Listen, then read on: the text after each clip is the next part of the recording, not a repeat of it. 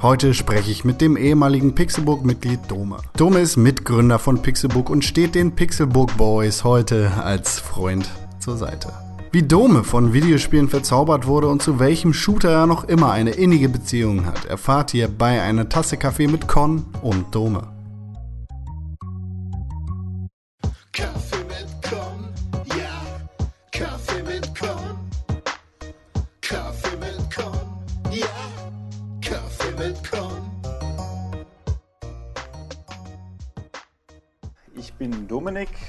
Nennst mich Dome. So war auch äh, meine Anrede damals bei der Pixelburg. Leute, die von der ersten Folge an zuhören, die äh, werden meine Stimme wahrscheinlich schon mal gehört haben.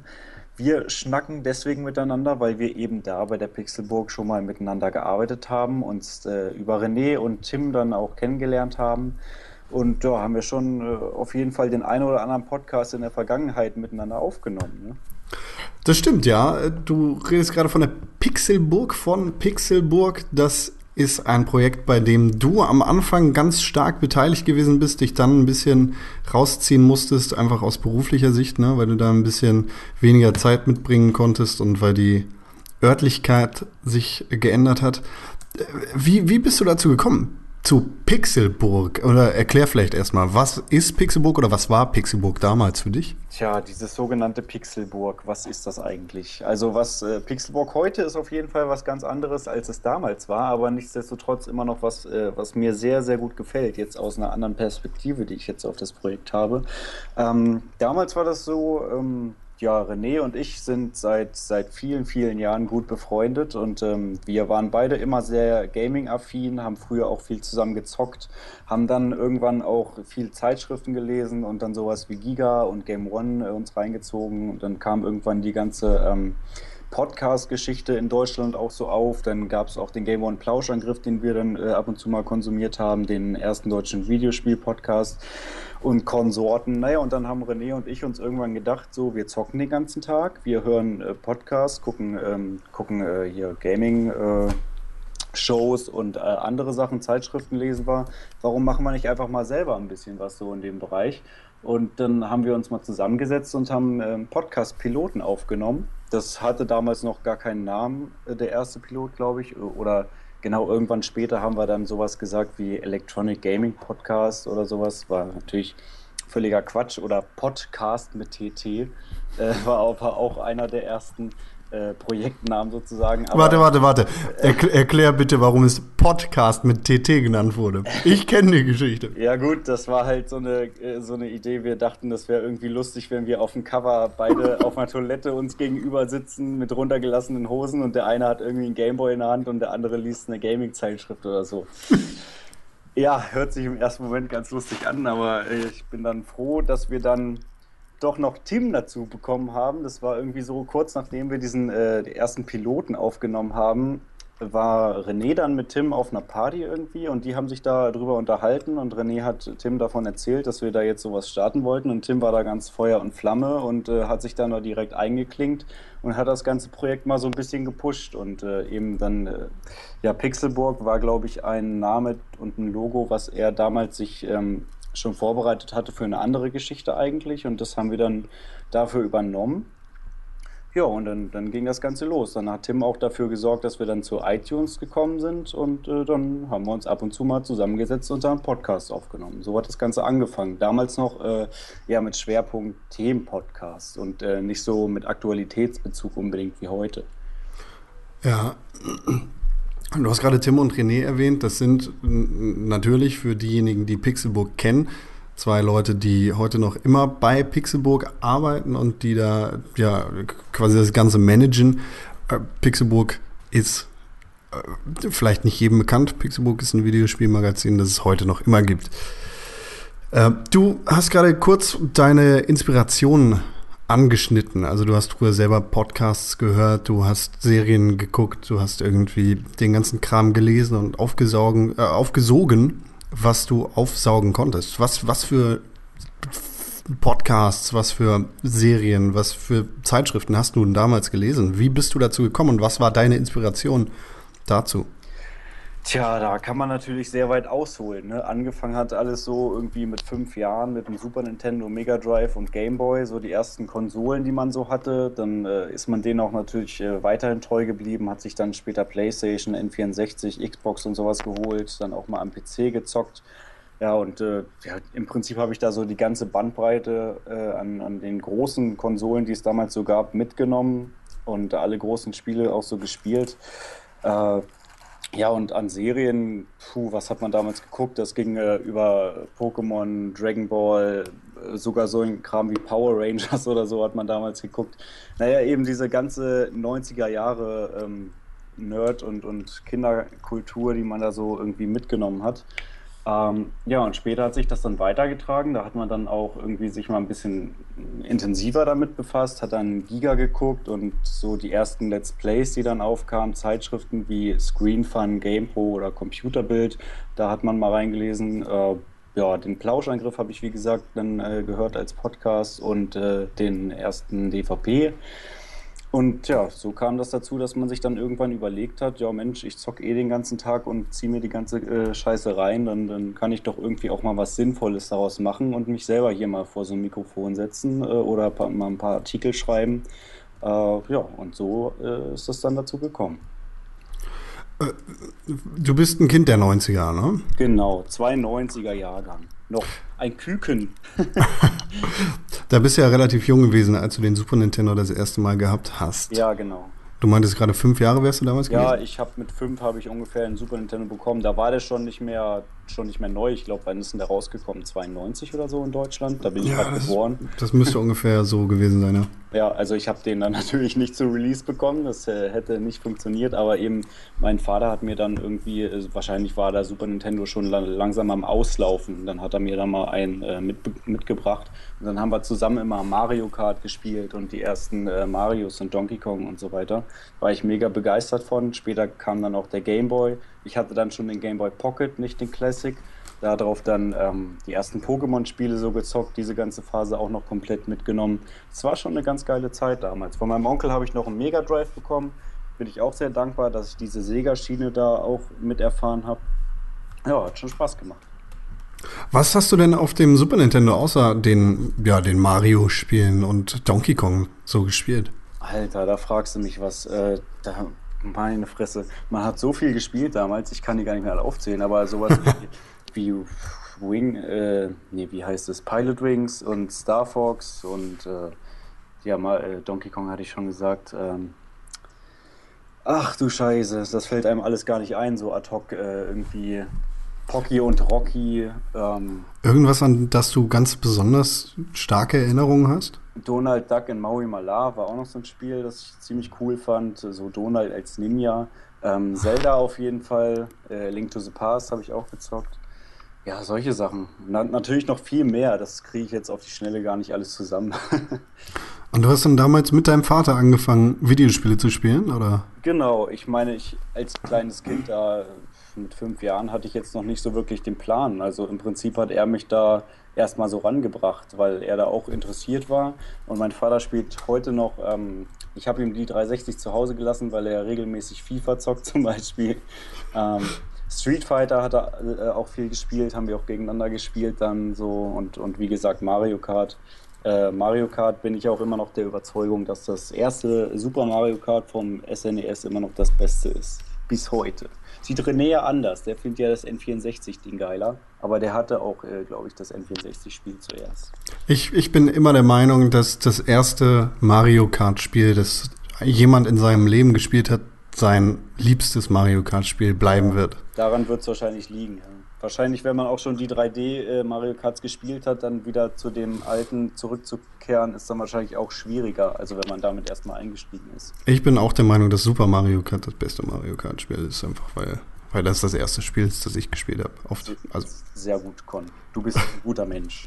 ja, wir sind uns da ziemlich ähnlich. Ja. Äh, Dein Vater ist damals schon ein großer Spieler gewesen und hat sich da sozusagen angesteckt, reingezogen in diesen Sumpf. Ja, großer, großer Spieler ist, wäre jetzt auch übertrieben gesagt, aber er hat halt damals auch schon Atari äh, und solche Geschichten gespielt. Das war, muss ich zugeben, das war vor meiner Zeit. Also ich habe zwar noch einen Atari-Controller zu Hause, weil ich den irgendwie lustig finde, auch vom Design her, Aber äh, ich glaube, ich habe selber in meinem Leben nie Atari gespielt. So.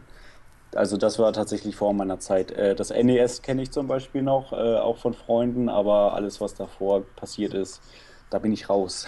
da bin ich mit, meinen, äh, mit meinem 92er Jahrgang dann doch noch etwas jung gewesen für. Hat dein Vater denn damals auch so äh, Hintergrundinformationen gehabt, wie du sie dann später wahrscheinlich auch gehabt hast, als du mit Pixelburg angefangen hast?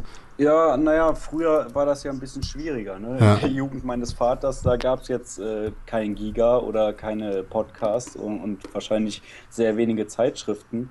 Ähm, noch so die ersten Computerzeitschriften, da war dann wahrscheinlich auch mal ein bisschen Berichterstattung über Spiele, aber so in dem Sinne, wie es heute ist, das gab es einfach nicht. Sowas wie das Nintendo Club Magazin, das gab es damals, das hatte ich auch zu Hause dann. Da waren dann immer die coolen neuen Spiele von Nintendo, war natürlich auch ein reines Werbeblatt, ne? war ja keinerlei äh, wirklich kritische Auseinandersetzung mit den einzelnen Spielen da vorhanden. Aber trotzdem hat man sich gerne die Dinger angeguckt, die bunten Bilder zu den Spielen sah immer schon geil aus. Zum Beispiel Metroid, weiß ich noch, habe ich zum ersten Mal in so einem Nintendo Club Magazin gesehen. Und da habe ich es immer Metroid genannt. so als Sechsjähriger oder so. Die lange Liste an ekelhaften Namen, die man Spielen früher gegeben hat, weil man keine Ahnung hatte. Ja, genau. länger, ja. Tomb Raider und so. Das war, das war für mich einfach immer richtig. Tomb Raider. ja. Spielt ihr heute auch noch oft miteinander? Du und dein Vater? Mm, Es ist auf jeden Fall seltener geworden, aber Mario Kart zocken wir schon, also das Super Nintendo steht noch bei meinem Vater und ab und zu äh, hat er auch mal so eine Phase, wo er mal wieder ein bisschen sich an Super Nintendo setzt und dann spielen wir doch ganz gerne mal eine Runde Mario Kart zusammen, das macht dann auch sehr viel Spaß. FIFA würde ich gerne mal wieder gegen ihn spielen, aber er hat keinen Bock mehr, also er spielt sehr ungern gegen mich FIFA, es macht auch ehrlich gesagt jetzt nicht so viel Sinn. Er spielt zwar sehr oft, aber er bleibt immer so auf einem Level und er hat da jetzt auch nicht den Ehrgeiz, da jedes Mal auf Weltklasse zu spielen und sich zu verbessern. Ihm geht es mehr so darum, wir sind halt Wolfsburg-Fans äh, vom VfL und er spielt dann immer so die kommenden Spiele vom VfL, spielt er so vor, aber auch äh, auf einer Schwierigkeitsstufe, wo er es dann eben noch. Äh, Wo Wolfsburg gewinnt. Genau, genau. Das macht auch eigentlich viel mehr Spaß als die Herausforderung auf Weltklasse. Ich glaube, ich habe noch nie auf Weltklasse gespielt. Nee, also das, ja, da, da müssten wir jetzt Nico zu einladen. Nico übrigens auch ehemaliges Mitglied der Pixelburg, der auch ganz großer FIFA-Spieler und der spielt immer nur auf Legende, weil er braucht die Herausforderung. Und mittlerweile ist ja nur noch online. Wer heutzutage gegen, gegen den Bot bei FIFA spielt, der ist ja auch schon kein richtiger FIFA-Spieler mehr. Ne? Muss ja eigentlich alles nur noch online und Club und Beer Pro und Schlag mich tot. Ist mir auch ein bisschen zu viel, muss ich sagen. Ich bin froh, wenn ich eine Saison bei FIFA beende und nicht absteige. Ja, ja sehe ich auch. so. Früher habe ich immer neu geladen, um dann irgendwie den DFB-Pokal zu gewinnen, wenn ich im, im, im Finale verloren habe oder so. Ah. Das konnte man natürlich nicht auf sich sitzen lassen. Ähm, du hast, äh, du, du hast nach dem SNES dann einen Gameboy bekommen. Ja, genau. Oder so ziemlich parallel, so ein bisschen später vielleicht, genau, den Game Boy Pocket in Silber noch damals. Den Gameboy Pocket. Oh. ja. Ja, ja. Erinnerst du dich noch an das Spiel, das dabei gewesen ist? Mm, Also Tetris hatte ich auf jeden Fall auch. Ich weiß nicht, ob das direkt dabei gelegen ist, aber ähm, ganz am Anfang hatte ich auch Super Mario Land und Super Mario Land 2 dann auch. Ähm, Okay. Land 1 war jetzt nicht so der Bringer, muss ich zugeben. Also ist auch ein cooles Spiel, aber im Vergleich zu Super Mario Land 2, ähm, das ist doch schon deutlich cooler. Also wenn man die Sprites sich mal anguckt, das ist fast schon wie bei Mario World, die von, von Super Mario Land 2 mit so einem richtig ausdefinierten Mario und nicht so ein, so ein Pixelmännchen wie im ersten Gameboy-Teil. Und dann eben, wie gesagt, Pokémon äh, Rot, Blau, Gelb und alles, was dann später eben noch gekommen ist. Aber ansonsten hatte ich auch Metroids und ähm, Donkey Kong und sowas. Ich glaube, ihr in der Stammbesetzung, also du, René und Tim, habt damals über den Pixelbook Podcast, einen der längsten Podcasts in der Geschichte des Podcastings gemacht. Und zwar war das zum Thema Pokémon. Ja, das ist richtig. Ich glaube, äh, knapp über fünf Stunden hatten wir damals, ne? Ja, es sind ungefähr 5 Stunden, 19 Minuten und 21 Sekunden. Ungefähr, alles klar. Äh, ich, wir haben zur hundertsten Folge genau diese Antwort als Lösungsfrage gehabt. Jetzt ist es schon zu spät einzusenden. Ah, shit.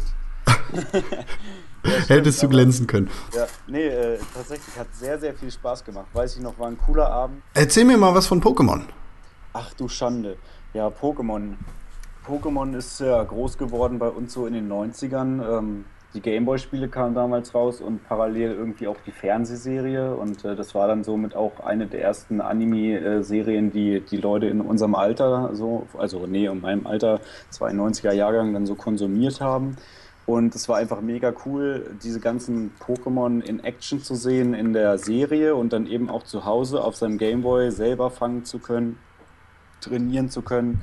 Ähm, entwickeln zu können, tauschen zu können. Äh, das war irgendwie schon so eine eigene Welt. Und ähm, ich glaube, Tim äh, und René sehen das auch so wie ich.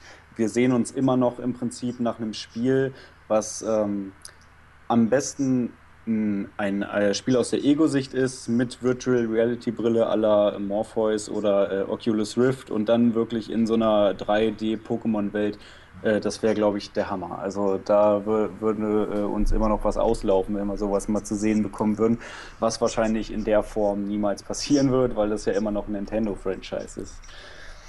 Tja, ne, äh, Pokémon 151 gab es damals, weiß ich noch. Das äh, 151. war Mew, war immer ganz toll, aber äh, das konnte man irgendwie nur bekommen, wenn man da gecheatet hat. Ach Gott, was soll man jemandem über Pokémon erzählen? Mittlerweile bin ich da ja auch raus. Also ich glaube, ähm, die, die erste Generation haben wir alle noch mitgenommen, äh, die zweite dann mit Gold und Silber auch noch so. Äh, die dritte habe ich auch noch gespielt. Tim war da, glaube ich, schon raus, René auch nicht mehr so interessiert, aber alles, was danach kam, muss ich sagen, da, äh, da bin ich dann doch dem, dem Ganzen rausgewachsen. Aber die alten Spiele sind immer noch Klassiker und ich habe erst äh, gestern oder vorgestern, als ich bei Mom war und mit René ein bisschen gechillt habe, habe ich einen Gameboy rausgekramt und äh, die gelbe Version gefunden und da mal eben so ein bisschen rumgedaddelt. Hat Spaß gemacht. Die Pokémon-Spiele sind ja sehr stark äh, japanisch Rollenspiel inspiriert. Ne? Das sind genau. ja rundenbasierte Kämpfe, in denen du quasi mit deiner, mit deiner Kampfgruppe losziehst und andere Kampfgruppen angreifst, oder? Ja, genau. Man hat am Anfang kriegt man erstmal ein Starter-Pokémon, äh, dann zieht man mit dem los, dann kann man sich irgendwann Pokebälle kaufen und welche fangen. Dann hat man immer maximal sechs Pokémon in einem Team, hat aber auch einen Computer mit ähm, Boxen, wo man dann Pokémon lagern kann und tauschen kann und hin und her schieben. Wie gesagt, maximal gab es damals 151. Äh, es gab aber auch nicht in jeder Version alle zu fangen. Das war natürlich schlau gemacht, dass man dann eben beide Versionen brauchte, um sich dann hin und her tauschen zu können über Linkkabel noch oder über ähm, Pokémon Stadium auf dem N64. Das war auch ganz cool. Ja, und dann ist man da losgezogen mit seiner Truppe von sechs Pokémon und hat da äh, gegen Arenaleiter gekämpft und äh, irgendwelche Orden gewonnen, womit man dann am Ende gegen so eine ich glaube, die Top 4 hießen die. Das war so die Elite, gegen die man dann da gekämpft hat. Und dann hat man im Prinzip irgendwann das Spiel durchgespielt. Okay. Bist du nach Pokémon irgendwie mehr auf der japanischen Rollenspiellinie hängen geblieben oder hat dich das danach eigentlich gar nicht mehr interessiert? Mm, ja, also die äh, japanischen Rollenspiele haben mich schon interessiert, aber man muss auch dazu sagen, Pokémon ist im Prinzip ein Rollenspiel light. Also das ist wirklich easy. Also bei Pokémon kann man es im Prinzip, ist zwar nicht unbedingt der Sinn, aber man kann es so machen, dass man die ganze Zeit nur ein Pokémon trainiert äh, und dann wirklich jeden Gegner platt macht. Es macht nämlich immer mehr Sinn, ein Pokémon auf einer hohen Stufe zu haben, als mehrere auf so einer mittleren Stufe, sage ich mal. Da, äh, weil du mit dem einen Pokémon meistens die ganzen anderen Gegner dann direkt schon fertig machen kannst, wenn es dementsprechend trainiert ist. Das ist wirklich sehr, sehr easy, wenn man das mal vergleicht mit irgendwelchen Final Fantasies oder Fantasy Stars, äh, die sind deutlich komplexer. Also jetzt zum Beispiel ähm, zocke ich ab und zu mal Fantasy Star 4 in, äh, auf der Mega Drive Collection von Sega. Das ist ähm, so ein bisschen also Saber Rider-esque, so von, von, den, ähm, von den Grafiken. Sieht ganz cool aus, äh, ist aber irgendwie deutlich schwerer. Jo, und äh, sonst Final Fantasy habe ich, glaube ich, nur Teil 10 gespielt. Da war ich nie so, nie so der der große Fan irgendwie. Äh, ich muss sagen, äh, Final Fantasy 15 habe ich gerade so die ersten Trailer und Demos und so gesehen und ich bin von dem, äh, von dem Spielprinzip, also diesem Echtzeitkampfsystem und von der Grafik sehr angetan, muss ich sagen. Also so der Stil von den Charakteren, so diese typischen japano-weinerlichen äh, androgynen Menschen da sind jetzt nicht unbedingt so meine Kragenweite, aber trotzdem durch die Grafik und äh, ja, durch das Spielprinzip äh, hat es mir das doch schon ein bisschen angetan. Ja, ich habe ich hab mir da vor kurzer Zeit schon ein paar Gedanken drüber gemacht. Ich spiele nämlich gerade Final Fantasy Type Zero HD, also das HD-Remake des PSP-Klassikers. Ja, da hast du im, im 2011. Pixelbook-Podcast drüber geredet, ne? Genau, das stimmt. Ja. Ich bin generell kein Final Fantasy Fan, aber das Kampfsystem von Final Fantasy 15 beziehungsweise Final Fantasy Type Zero HD macht mir eine Menge Spaß. Das ist das Gleiche, ja? Hm, Ja, genau. Okay. Also die Demo äh, kommt mit dem Spiel dazu und äh, dementsprechend konnte ich Final Fantasy 15 auch schon spielen. Und das Kampfsystem ist tatsächlich echt gut. Das lässt mich auch über diese absolut komplexe und mir vollkommen fremde Final Fantasy Story hinwegsehen. Ja, ja, äh, im Prinzip geht mir das auch so. So, keine Ahnung, man kennt so diese Klassiker, die Chocobos und irgendwie diese komischen Gegner, die es dann immer gibt. Und ähm, was weiß ich, bei Final Fantasy X war es irgendwie Sing oder so. Äh, dieser komische Gegner, dann gab es da Blitzball und so ein Kram. Ich weiß nicht, ich äh, konnte mich da auch nie so richtig investieren in das ganze Universum. Aber Tja, also vom Kampfsystem her fand ich das 15er jetzt sehr interessant. René hingegen hat gesagt, ihn äh, spricht das jetzt nicht so an, weil er lieber dieses ähm, rundenbasierte System mag. Ja, das ist wahrscheinlich dann einfach so eine, so eine Frage des Glaubens, also eine, eine echte Geschmackssache, ob man jetzt die Final Fantasy Spiele äh, in der Runde mag oder actionbasiert. Ja, wahrscheinlich schon. Ich mag eigentlich auch gern rundenbasierte Rollenspiele, aber in dem Fall ähm, ja, fand ich das irgendwie doch interessanter. Was für rundenbasierte Rollenspiele findest du denn gut? Du stellst Fragen. Ja, was, was für rundenbasierte Rollenspiele finde ich gut. Da, zum Beispiel die Fantasy Star-Reihe, die finde ich gut. Da habe ich, ähm, ja, am, also am besten gefällt mir der Teil 4. Das ist, denke ich mal, auch der beste Teil. Ähm, Teil 3 war. Puh, Teil 3 war irgendwie was ganz anderes. Also Teil 4 ist mehr so der Nachfolger von Teil 2. Das ist auch wirklich klassisch rollenspielmäßig. Du läufst mit deiner Party rum, hast vier Leute oder fünf Leute. Ähm, und jeder kann halt bestimmte, ähm, bestimmte Zauber und bestimmte Attacken, findet immer mal wieder auch neue Waffen und muss dann gegen ein oder mehrere Gegner gleichzeitig kämpfen und kannst dann immer auswählen, wer jeden Gegner angreifen soll, so wie man es halt kennt. Ähm, ja, und ansonsten Pokémon ne, als ähm, Rollenspiel Light im Prinzip. Äh, ich ich habe auch noch andere gespielt, aber mir fällt konkret jetzt gerade gar nichts ein.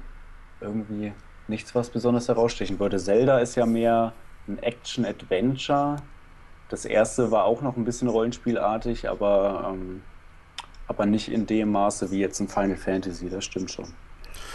Wie stehst du denn zur Zelda-Reihe, wo du das gerade erwähnst? Zelda finde ich eigentlich cool. Also habe ich auch viele Spiele von gespielt. Ich habe die wenigsten durchgespielt, muss ich zugeben, weil irgendwann habe ich immer so einen Punkt, wo ich das Gefühl habe, ich habe irgendwie alles gesehen und alles gemacht, was mir das Spiel bieten kann. Ich spiele das meistens irgendwie so zu drei Viertel und dann habe ich irgendwie, weiß ich nicht, ich habe dann nicht die Motivation, jetzt noch irgendwie mir die Credits anzugucken oder so. Also bist du absolut nicht der Ultra-Zelda-Fan, der, der sich das tätowieren lassen würde? Nee, oder was? das nicht, aber ich finde Zelda schon cool. Also ich finde das ganze Setting cool. Ich fand, ähm, wie gesagt, die 2D-Zeldas cool, A Link to the Past und ähm, wie hieß denn dieser Gameboy-Teil nochmal? Link, Link's Awakening, glaube ich. ja, Ähm, ja, habe ich auch gespielt. Dann habe ich ähm, auf dem N64 Ocarina of Time ein bisschen gespielt auch, nur ungefähr so zur Hälfte, auch nie durchgespielt. Dann habe ich ähm, auf dem, Gamecube äh, hier Wind Waker, fanden ja viele auch nicht so cool wegen der Grafik. Ich fand die eigentlich sehr schön. Habe ich auch gespielt. Ich glaube, da habe ich sogar mal durchgespielt, aber das letzte Drittel auch nur mit Cheaten, weil ich irgendwie keinen Bock hatte, jetzt irgendwie noch da mich durch die letzten Dungeons zu quälen. Deswegen habe ich, ich weiß nicht, habe ich da gecheatet. Aber ähm, ja, weiß ich nicht. Ich spiele die Dinger eigentlich immer, wenn ich die Möglichkeit habe. Ähm, auch auf dem DS von meiner Schwester habe ich ein bisschen gespielt. Es macht mir jedes Mal Spaß, aber immer eben nur so für eine gewisse Zeit. Aber ganz schlimm war es auf der, auf der Wii, Twilight Princess. Da habe ich, ich glaube, da dauert das Tutorial schon fünf Stunden oder so. so ungefähr. Ja, das, also das war echt schlimm, aber trotzdem habe ich weitergespielt. Ähm, ich habe auch wirklich lang gespielt, so 20 Stunden oder so, war ich aber noch nicht durch und dann habe ich auch wieder aufgehört. Weiß ich nicht.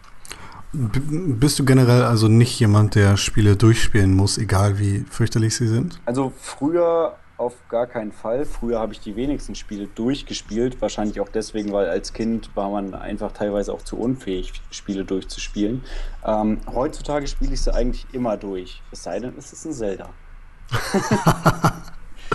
Wo wir gerade bei fürchterlichen Spielen sind, du liebst Deadly Premonition, wahrscheinlich auch, weil du Ja. die Serie Twin Peaks ziemlich äh, gut findest, oder? Ja, sowohl als auch. Äh, mag ich beides sehr gerne. Ähm, jetzt kam ja gerade irgendwie die Nachricht, äh, dass David Lynch nicht bei Twin Peaks Regie führen wird. Ja, genau. Bei, dem, bei, dem, bei der dritten Staffel jetzt oder dem Remake oder wie auch immer. Ja. Ähm, ja, finde ich sehr schade. Was sagst du dazu? Ich finde das definitiv sehr schade, aber für, für mich gibt es keinen Twin Peaks ohne David Lynch. Das sieht man in der zweiten Staffel, die sehr krass lahmt, weil Ja. David Lynch einfach nicht dabei ist und weil, weil da sein kreatives Auge für fehlt. Ähm, d- bleiben wir nochmal bei Deadly Premonition. Ja. Wie, wie hast du zu dem Spiel gefunden und äh, wie, ja, wie, wie hast du das Spiel im Endeffekt gefunden? Was, was hat dich daran begeistert und warum hast du das durchgespielt und nicht Zelda Twilight Princess? Also Deadly Premonition, ähm, das im, im Vergleich zu Zelda, also Zelda mag ich auch gern wegen der Spielmechanik so, weil das macht auch Spaß dann mit dem Schwert und mit dem Bumerang und mit, mit den äh, Enterhaken und so. Die Gegner sind cool zu bekämpfen und so. Und das ist ja bei Deadly Premonition komplett anders. Die, ähm, die Kämpfe sind ja im Prinzip komplett aus der Hölle. Also machen wirklich jetzt nicht besonders viel Spaß. Ähm, dadurch, dass es so scheiße zu steuern ist und die Gegner irgendwie sich so ganz komisch verhalten, ist es aber auch, hat so eine ganz eigene, gruselige ähm, Stimmung irgendwie. Also immer wenn man in diesen Kampfpassagen war, dann ähm, war das sehr spannend, weil, weil man auch nie, weil man einfach so ein bisschen gehandicapt auch war und irgendwie gehört das zum Spiel dazu. Äh, Ich glaube, also ich glaube, es ist wirklich nur, weil sie es nicht besser hingekriegt haben, aber dadurch hat es irgendwie so eine ganz komische eigene Atmosphäre bekommen. Ähm, die Geschichte fand ich da auch cool, die war ja tatsächlich auch an Twin Peaks angelehnt. Ähm, aber wie, wie bin ich dazu gekommen? Ich glaube, das erste, was ich davon mitbekommen habe, waren Videos von Game One damals, wo sich äh, der äh, Kollege Gürnt und, und Speer, die haben sich da hingesetzt und das gezockt. Ähm, und dadurch ist das auch in Deutschland so ein bisschen äh, mehr in die Öffentlichkeit gerückt worden. Und dann habe ich mich mit dir damals drüber unterhalten. Ich hatte mir nämlich gerade eine PS3 irgendwie gekauft und ähm, wollte mir dann eigentlich den Di- Director's Cut holen. Und ähm, du hast ja damals äh, auch noch bei ähm, ja, äh, Spielevertriebskette gearbeitet, das sage ich mal. Und, ja, ich habe äh, damals bei GameStop gearbeitet. ja, ja. Ich weiß, ich wusste jetzt nicht, ob du das äh, mittlerweile so sagen willst. Ähm, ja, und äh, da hast du mir dann aber von abgeraten, weil du ähm, schon mitbekommen hast, dass der Director's Cut eben äh, jetzt nicht so geil ist und irgendwie technische Probleme hatte auf der PS3. Und äh, dann habe ich mir aus England, glaube ich, die, äh, die Version bestellt für die Xbox, weil die gerade sehr günstig war. Und dann habe ich es auf der Xbox durchgezockt und hatte auf jeden Fall meinen Spaß mit der ganzen Geschichte. Ähm, ja, ich weiß nicht, aber das ist auch, glaube ich, entweder man, man findet es wirklich cool oder, oder man kann damit überhaupt nichts anfangen, weil ähm, es ist halt sehr altbacken, die Steuerung ist irgendwie nix, aber die Geschichte ist super cool und äh, das hat eben so eine ganz eigene, ganz eigene Stimmung. Faszinieren dich solche tollpatschig mystischen Geschichten? Ja, irgendwie schon. Also ich kann jetzt auch nicht den Finger auf die Wunde legen und sagen, was genau mir daran jetzt irgendwie so viel Spaß bringt, aber irgendwie äh, hat das einfach was Eigenes. Das hat eine Seele und das ist nicht so wie, was weiß ich, Killzone Shadowfall zum Beispiel. Mega geiles Spiel, geile Grafik, geiles Gameplay, aber so die Geschichte, die Charaktere und alles, was man da so macht, ist, ist einfach generische Scheiße. So. Keine Ahnung. Und da ist ähm, das Deadly Premonition eben genau was komplett anderes. Das ist technisch halt eigentlich komplett für den Arsch, aber hat einfach eine eigene Seele äh, und macht richtig, richtig Bock, wenn man sich da so ja, reinversetzt in die Welt. Gibt es für dich noch mehr solcher Spiele, die du sehr gerne spielst, obwohl sie objektiv irgendwie schlecht sind, beziehungsweise vom Spielerischen eigentlich nicht ganz so viel Spaß machen? Ähm, also was mir da direkt einfällt, ist zum Beispiel ähm, Sonic auf dem Gamecube war das und auf dem, auf dem Dreamcast. Wie, was waren das? Sonic Adventure 2, glaube ich. Das, ich liebe dieses Spiel. Ich habe das mit René so oft gespielt, hoch und runter. Und das ist eigentlich auch, also wenn man das wirklich mal objektiv betrachtet, ist es eigentlich scheiße. Aber ich finde es äh, super geil. Das, ist, äh, das fällt mir da gerade so ein. Ja, was, äh, was finde ich noch cool, was eigentlich scheiße ist? Digimon World zum Beispiel auf, dem, auf, dem, auf der PlayStation 1 fand ich auch super cool. Ich glaube, das da war damals nicht schlecht. Ja, das kann sein, aber heutzutage ist es eigentlich auch nicht mehr so besonders. Spielst du das heutzutage noch? Äh, ich habe das vor, vor einem Jahr, glaube ich, habe ich es mal wieder gezockt. Oder vor einem halben Jahr oder so. Alter Schwede. Ja, ja ich weiß nicht. Ich bin äh, im Moment ähm, bin ich so ein bisschen aus dem aktuellen Geschehen raus. Äh, hängt auch damit zusammen, dass ich ähm, letztes Jahr im Februar meine PS4 verkauft habe. Ähm, hängt damit zusammen, dass ich gerade alle Spiele, die es auf dem Markt gab für die PS4, ähm, schon durchgespielt hatte und es ähm, auch so ein, ich weiß nicht, äh, erinner, erinnerst dich wahrscheinlich noch, so ein, so ein Loch gab, wo einfach keine Spiele mehr rauskamen. Oh, da sind wir eigentlich ziemlich, ziemlich genau drin noch immer. Ja, okay, aber eh, mittlerweile ist es schon etwas relativiert zumindest. Aber am Anfang war es ganz schlimm. Da kam die erste Welle mit den Konsolen und dann war erstmal gar nichts. Äh, ja, und dann habe ich die PS4 wieder verkauft, habe mir dann auch ein MacBook gekauft, das heißt, ich brauchte die Kohle auch. Ähm, und seitdem habe ich auch keine, äh, keine Konsole mehr aus der aktuellen Generation. Deswegen spiele ich ganz viel alten äh, Käse noch.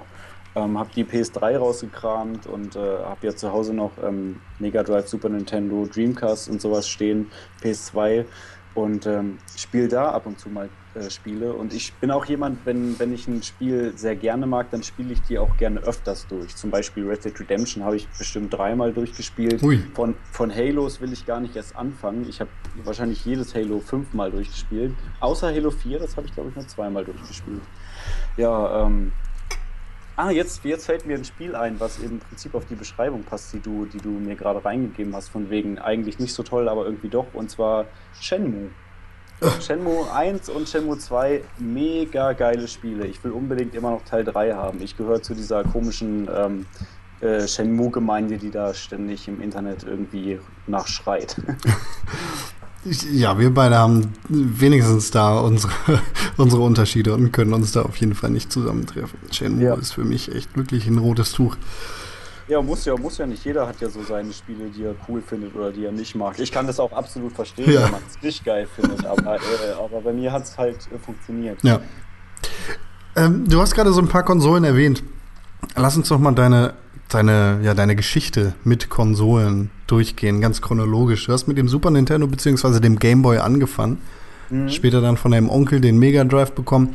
Wie ist, Ja. wie ist dann weitergegangen? Also eine PlayStation 1 wirst du mal besessen haben, den Digimon spielst du Ja. da drauf, PS3, Ja, genau. PS4. W- Wie ist es nach dem Mega Drive weitergegangen? Also im Prinzip kann man sagen, bis auf das Sega Saturn habe ich von äh, Nintendo und Sega und Microsoft jede Konsole gehabt danach. Okay.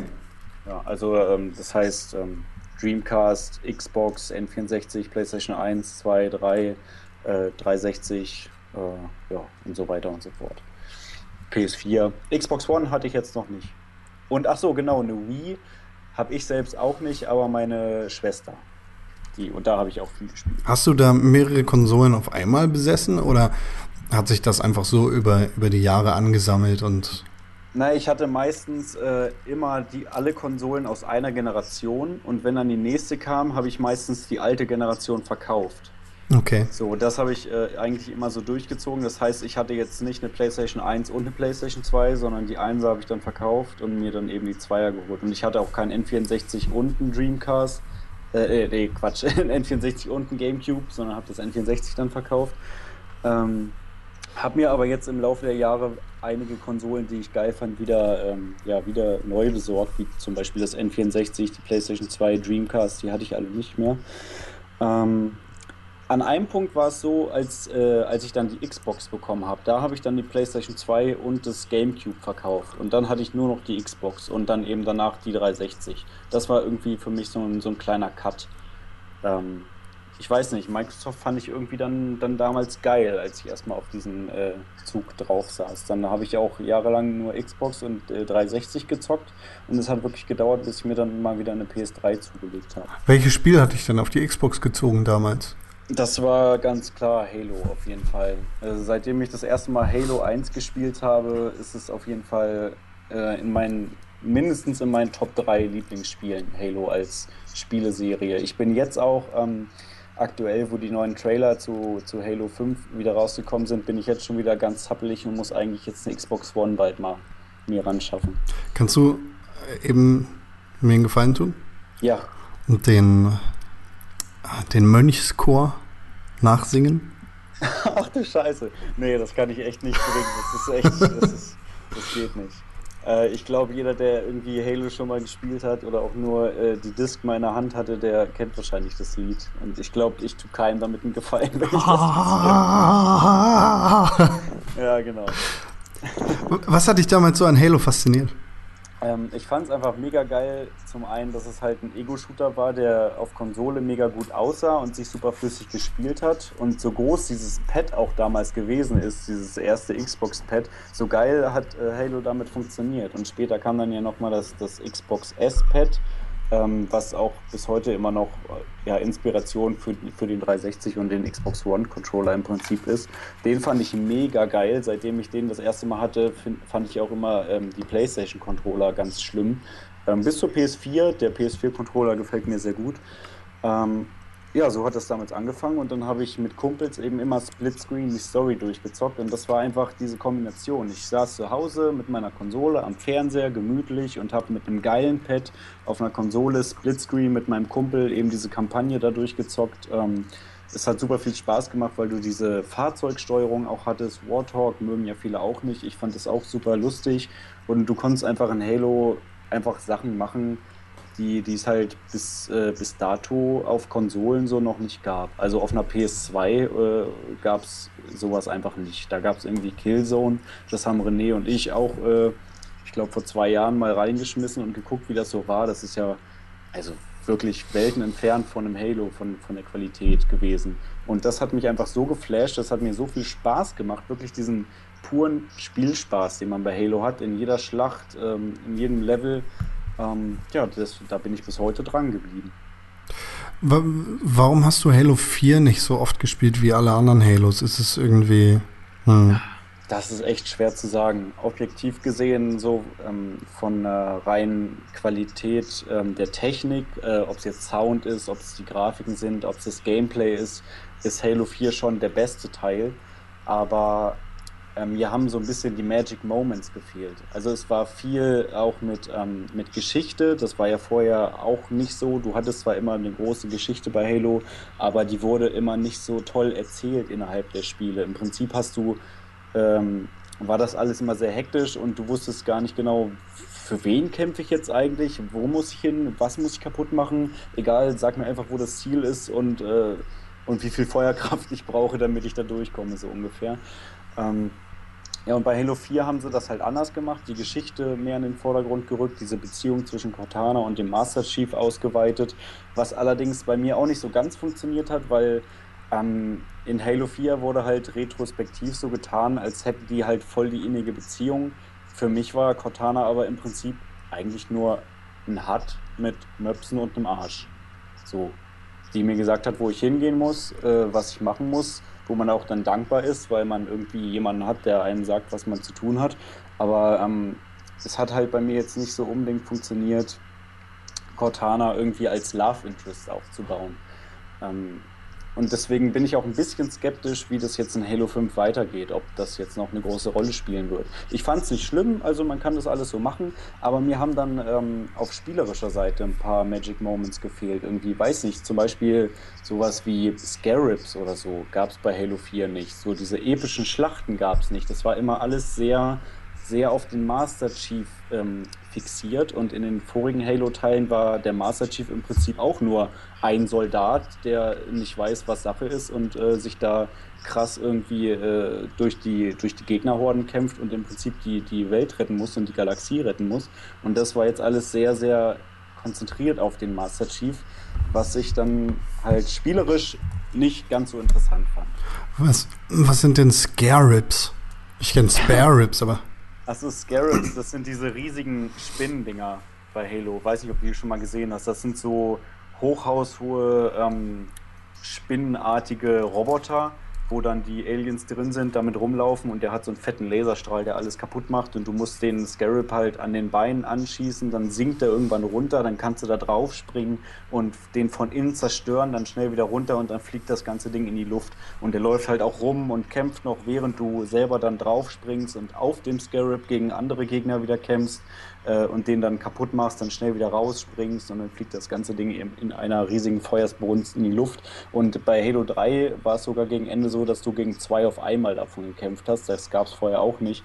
Und das war eben eine epische Schlacht. Oben sind die, die ähm, Banshees geflogen und die, oh Gott, diese komischen Helikopter von den Menschen. Unten waren die, ähm, waren die Ah nee, Banshees und die Banshees und die Ghosts, jetzt verwechsel ich die schon wieder. Jedenfalls die Ghosts waren am Start, Warthogs waren am Start und diese zwei Scarabs und überall Aliens und Soldaten und riesige Schlachten halt.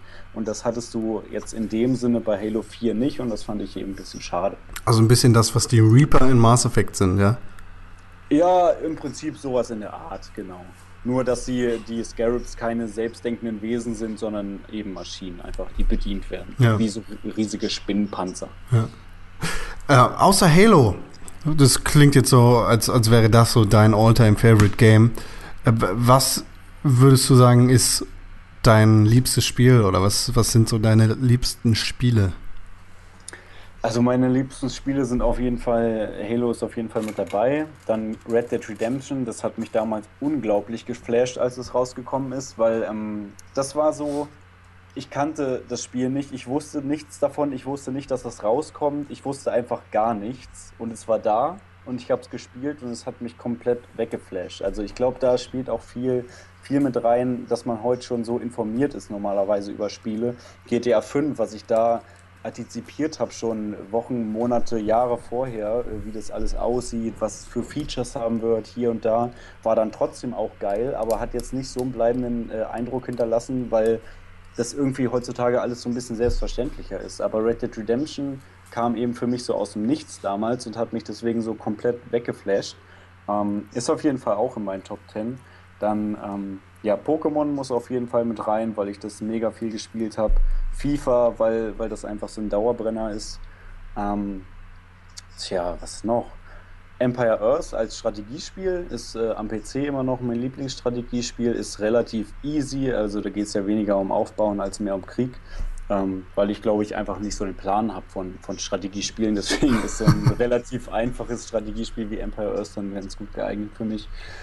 Tja, ansonsten müsste ich da erstmal intensiver drüber nachdenken. Klassiker wie Mario und Sonic auf jeden Fall, Zelda auch, aber wie gesagt, ich wäre jetzt, also Zelda spiele ich zwar auch immer wieder, aber ist eben nicht äh, für mich zu vergleichen mit einem Halo, weil da halt irgendwie mein Herz mehr dran liegt. Aber Shenmue würde ich fast auch noch mit reinzählen, was wahrscheinlich für dich jetzt komplett äh, unverständlich ist. Äh, je nachdem, wie es dir beliebt. Äh, Empire Earth hast du gerade erwähnt, das ist ein PC-Spiel. Hast du früher viel am PC gespielt? Mm, Ich äh, war nie der ganz große PC-Gamer, aber ich hatte auf jeden Fall eine Phase, wo ich etwas mehr gespielt habe und dann auch regelmäßig so auf LANs mit Kumpels gezockt habe. Und es waren dann eben äh, Call of Duty 2, äh, Call of Duty 1, ähm, Counter-Strike 1.6, Source, ein bisschen Empire Earth, äh, Warcraft 3, äh, Frozen Throne und äh, ja, solche Sachen haben wir damals gezockt. So diese äh, klassischen LAN-Spiele. Aber das hat dich jetzt nicht so mitgenommen, dass du irgendwie der große PC-Spieler geblieben wärst, ja? Mm, Macht auf jeden Fall Spaß und ich muss auch sagen, bis heute spiele ich Call of Duty zum Beispiel lieber noch am PC. Echt? Ähm, weil ich da lieber irgendwie mit Maus und Tastatur kann ich Call of Duty irgendwie besser spielen, weil ich es irgendwie so gewohnt bin, halt seit Call of Duty 1. Ähm, Modern Warfare zum Beispiel und Modern Warfare 2 habe ich auch ähm, auf dem Laptop noch, beziehungsweise nee, damals noch auf dem PC gespielt. Jetzt habe ich Modern Warfare 2, gibt es ja mittlerweile auch für Mac, habe ich mir hier jetzt auch mal runtergeladen. Ähm, und spiele das da tatsächlich lieber mit, mit Maus und Tastatur, aber das ist auch so ein Phänomen, weil ich habe zum Beispiel auch Titanfall auf dem Rechner und da schließe ich den Xbox-Controller an, um Titanfall zu spielen. Kann ich dir auch gar nicht sagen, woran das jetzt liegt, ehrlich gesagt. Vielleicht, weil das so ein bisschen mehr Sci-Fi ist und ich das dann automatisch in meinem Kopf irgendwie mit Halo vergleiche und, und Halo halt immer so ein, so ein äh, Controller-Shooter ist. Aber bei, bei sowas wie Counter-Strike oder ähm, Oder im Call of Duty, da, da will ich keinen Controller in der Hand haben. Bei allen anderen Spielen hingegen dann doch eher schon. Verrückt, Titanfall spielt sich für mich jetzt absolut identisch mit Call of Duty. Also was heißt identisch, Ja, aber so von der, von der Shooter-Steuerung her. Eigentlich schon. Ich kann dir auch jetzt nicht sagen, woran das liegt, aber da habe ich dann irgendwie lieber einen Controller. Ich, ich bin tatsächlich jemand, der Shooter lieber mit einem Controller spielt, also generell alles, weil ich damals, also weil ich einfach schon seit der PlayStation 2 bzw. PlayStation 1 Ära be- beziehungsweise sogar schon seit dem Nintendo 64 Shooter auf Konsolen spiele und dementsprechend auch an die schlechten Steuerungen gewöhnt war Hm. und damit einfach umgehen kann. Ich weiß nicht, ob ich besser spiele, wenn ich mit Maus und Tastatur spiele, weil ich es einfach nie versuche. Aber Ja. es macht mir mehr Spaß mit dem Controller. Ja, es, wie gesagt, es kommt immer bei mir auch aufs Spiel an. Also zum Beispiel ähm, Halo war im Prinzip mein erster richtiger Konsolen-Shooter und der hat dann halt auch direkt geil funktioniert mit dem, mit dem Pad. Ähm, aber vorher habe ich mich da auch nie wirklich auseinandergesetzt. Vorher waren Ego-Shooter für mich wirklich so eine PC-Geschichte eigentlich. Und deswegen alle Spiele, die noch aus dieser Ära sind, die spiele ich deswegen auch lieber am PC mit, äh, mit Maus und Tastatur. Aber ähm, gut, Sachen, die jetzt heute rauskommen, es sei denn, es ist Call of Duty. Battlefield zum Beispiel, spiele ich lieber mit Controller. So, äh, das ist ganz komisch. Ich war ähm, auch auf der, was waren das, Gamescom 2013, glaube ich, waren wir zusammen und da war ich bei den Leuten von Battlefield 4 und wir waren da in so einem großen Raum, wo ähm, ganz viele PCs aufgebaut waren mit Battlefield 4 und alle von diesen Leuten haben mit Maus und Tastatur gespielt und ich war der Einzige, der den Controller sich genommen hat.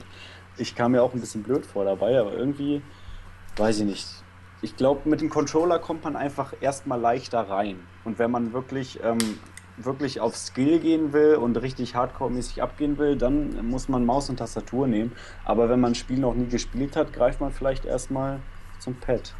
Genau das gleiche wie mit Shenmue. Je nachdem, wie es dir gefällt, wie du besser spielen kannst, ist es einfach die bessere Lösung für dich. Ne? Da gibt es kein richtig oder falsch.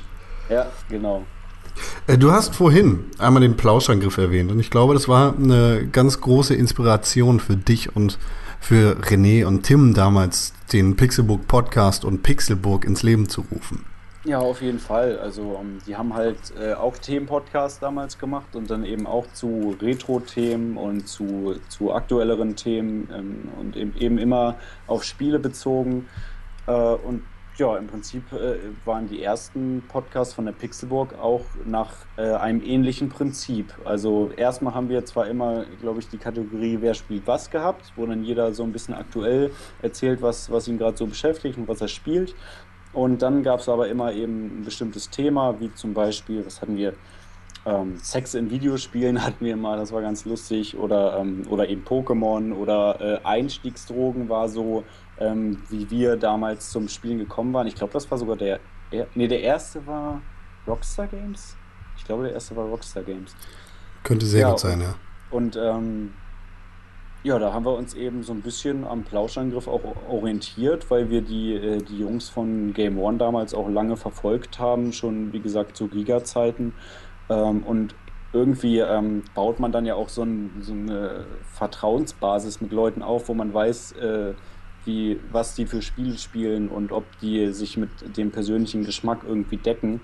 Ähm, und das ist dann halt ganz praktisch. Ich gucke heute äh, auch ab und zu noch bei, bei den Rocket Beans da mal rein, was sie da gerade auf Twitch veranstalten. Ist, finde ich, ein sehr interessantes Projekt auf jeden Fall. Ich bin da nicht hundertprozentig von allen Konzepten überzeugt und es funktioniert auch noch nicht alles so, ja, so, äh, es ist, es ist halt nicht auf Hochglanz poliertes Fernsehen, es ist halt Internetkram. Aber trotzdem haben die einige Formate, die, die auch Spaß machen zuzugucken. Ähm, bin ich auf jeden Fall gespannt, wie das bei denen weitergeht, weil ich die halt schon seit vielen Jahren verfolge. Ne? Und das war eben auch eine gewisse Inspiration für uns damals.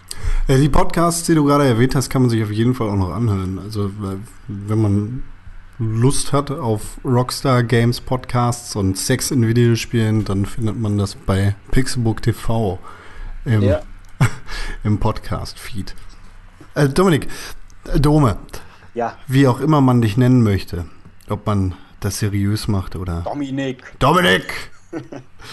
ähm, Dome, wo, wo kann man dir folgen, wenn man dir folgen möchte? Und äh, wenn du weiterhin noch was machst und dich mit Videospielen beschäftigst, wo kann man sich das anhören oder durchlesen? Jo, also äh, wenn man sich direkt mit mir ähm, in Kontakt äh, äh in Kontakt treten will, dann kann man das auf Twitter auf jeden Fall machen. Äh, @geekcafé in einem Wort ist da äh, mein Name und äh, Geekcafé ist eben auch das Stichwort, worauf du wahrscheinlich hinaus wolltest. Das ist ein kleiner äh, Podcast, den ich vor weiß ich gar nicht so, Mitte, Mitte letzten Jahres habe ich mich so ein bisschen damit auseinandergesetzt und habe den äh, ins Leben gerufen.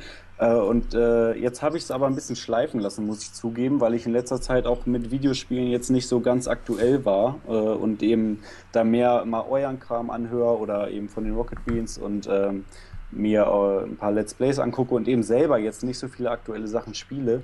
Äh, aber das ist eben ein Projekt, wo ich mich eben auch äh, hingesetzt habe vor das Mikrofon und da erzähle ich dann auch ab und zu mal, was mich so beschäftigt. Aber aktuell gibt es nur drei Folgen. Ich hoffe, es geht bald wieder weiter. Ähm, die Café auf jeden Fall die Adresse, wo man mich dann nochmal äh, auch auf äh, iTunes anhören kann. Und ähm, ja, wenn, äh, wenn ich wieder irgendwas Interessantes habe, dann werde ich das auf jeden Fall dort besprechen. Das geht dort nicht nur um Videospiele, sondern auch um sowas wie Serien. Über Twin Peaks habe ich mal gesprochen oder über ähm, das Angebot von Amazon Instant Video oder Netflix oder solche Geschichten.